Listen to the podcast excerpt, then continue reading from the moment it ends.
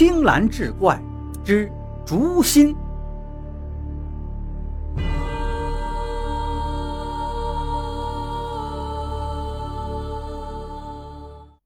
李秀才沉吟半晌道：“这青山镇说到底也不过是个穷乡僻壤。以前因为有家族之病困扰，我不得不居于此地，以便休养生息。如今我这病好了，银子也有了，是时候到外头去享受一番了。”小厮道：“莫非少爷有什么打算？”李秀才道：“此事。”我尚且没有办法，但银子有办法。近年来朝廷财力匮乏，四处唱捐，我倒是可以捐个官来做。如此一来，我们搬出青山镇就名正言顺了。到城里做了官，自然就有更多银子，也不至于坐吃山空。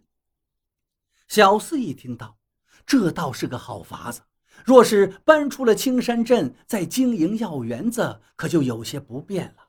现在看来，药园子再好，也比不得做官来钱容易呀。没过几天，那位朝廷大员回到青山镇探亲，李秀才四处托关系见了一面，奉上白花花的银子。大官颇为满意，让李秀才回去等着。果然。大官回朝不久，圣旨就到了青山镇，赏了李秀才一个县令当，择日赴任。虽说县令不过是个芝麻官，可所辖地界不错，油水不少。况且天高皇帝远，关起门来就是一方人主。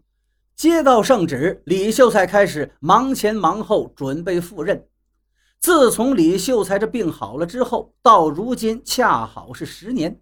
这十年间，李家早已今非昔比，又成了青山镇的首富。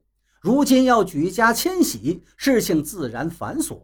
但李秀才忙的是眉开眼笑，嘴巴都合不拢。哪知万事俱备之际，他却再次病倒，而且病来如山倒，没几天又瘫到了床上。李府上下乱作一团。李秀才喘着气对贴身小厮道。快快去请主叟，这次堵心之症比上次更厉害。若是迟了，只怕是来不及了。可这主叟十年来未再踏足青山镇，上哪儿找呢？李秀才思想半天，道：“那老头是个爱竹之人，居必有竹，想必应在竹林附近。这一带风景不错，且竹林并不多。”你你去挨个竹林寻找，一定要把人找到。所幸的是，小厮找到第三处竹林时，竟然还真的找到了竹叟。一见这小厮来，竹叟并不意外，听明来意，便决定再赴青山镇。时隔十年，二人再次见面，不胜感慨。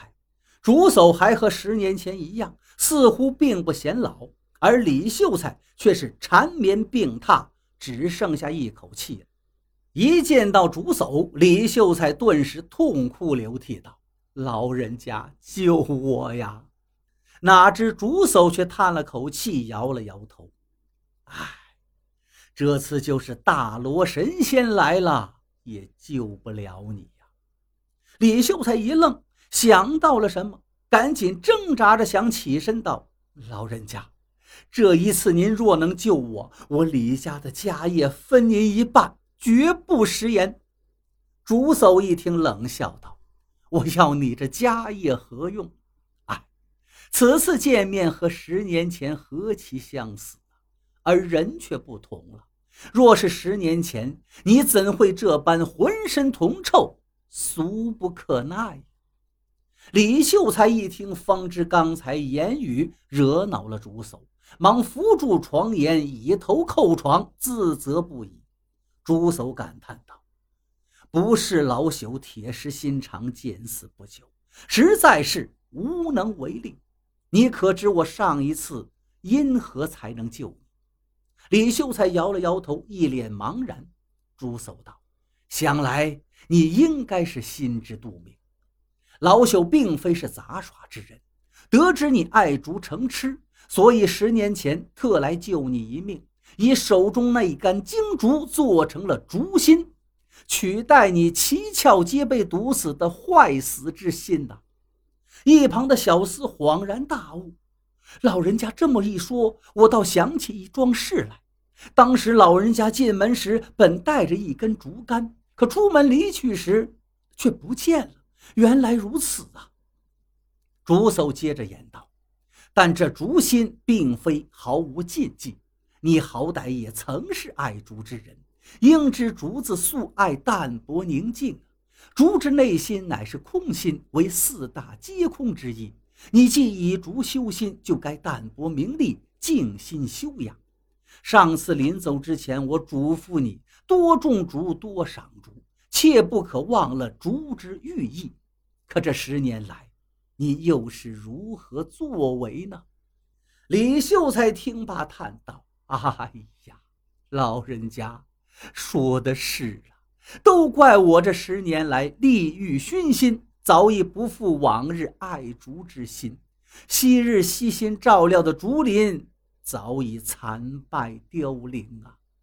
竹叟点头道：“我一进门便已察觉，这十年来你早已把爱竹之心抛诸脑后，忙着追名逐利，享受奢靡。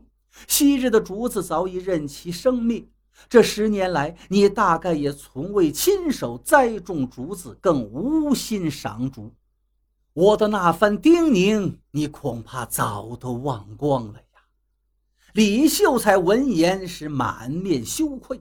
竹叟痛心道：“你使那竹心蒙尘，还以各种欲望填塞其中，使其不堪重负。如今你也如你李家的历代先祖一样。”心窍皆被堵塞，堵心症自然就复发了。只可惜这换心之术只能施行一次，因而回天乏术，神仙难救了！李秀才听到这时才明白，是自己害了自己。竹叟叹了一口气，是飘然而去，只留下泪流满面的李秀才瘫在床上，悔恨。交加。